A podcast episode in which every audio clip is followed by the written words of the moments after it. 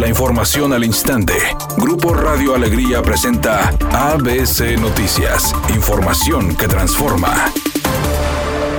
El secretario de Salud en el Estado, Manuel de la O, informó este día que se registraron 1.215 nuevos casos positivos de COVID-19, la cifra más alta presentada desde que inició la pandemia en Nuevo León, además de 27 fallecimientos, entre ellos una mujer de 23 años de edad, un bebé de 11 meses y un hombre de 29 años de edad, quien no padecía ninguna comorbilidad.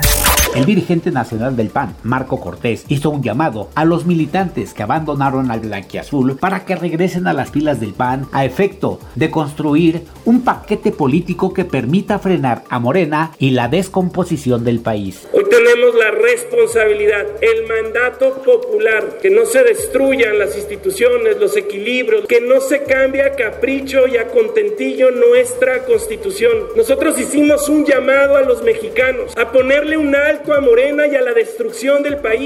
El número de asesinatos de niños y adolescentes aumentó en México en el primer semestre de este año y está cerca de alcanzar los números registrados alcanzados en el 2020. Así lo advirtió un informe de la organización Causa en Común, que señala que del total de los 17.445 asesinatos, 317 corresponden a este grupo de edad, agregando que 305 fallecieron a causa de arma de fuego. Por otra parte, la organización refirió que los feminicidios, asesinatos motivados por violencia machista o de género y la violencia familiar presentan una tendencia al alza detallando que en el primer semestre del 2021 la cifra alcanzó 508 víctimas de este delito.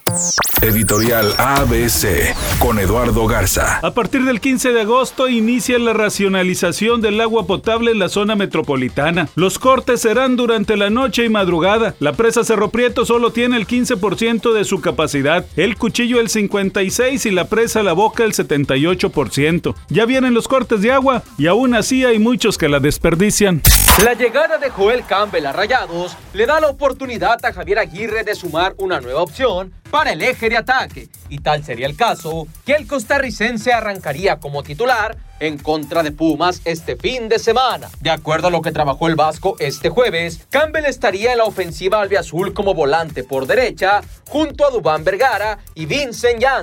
A través de las redes sociales, el fantasma dio a conocer que está preparando una gran sorpresa, ni más ni menos que con el hijo de José Alfredo Jiménez, con José Alfredo Jiménez Jr., lo cual es muy prometedor y todos sus fanáticos ya están ansiosos por escuchar la canción. Es una tarde con cielo medio nublado. Se espera una temperatura mínima de 28 grados. Para mañana viernes se pronostica un día con presencia de nubosidad. Una temperatura máxima de 34 grados, una mínima de 22. La temperatura actual en el centro de Monterrey, 31 grados. ABC Noticias. Información que transforma.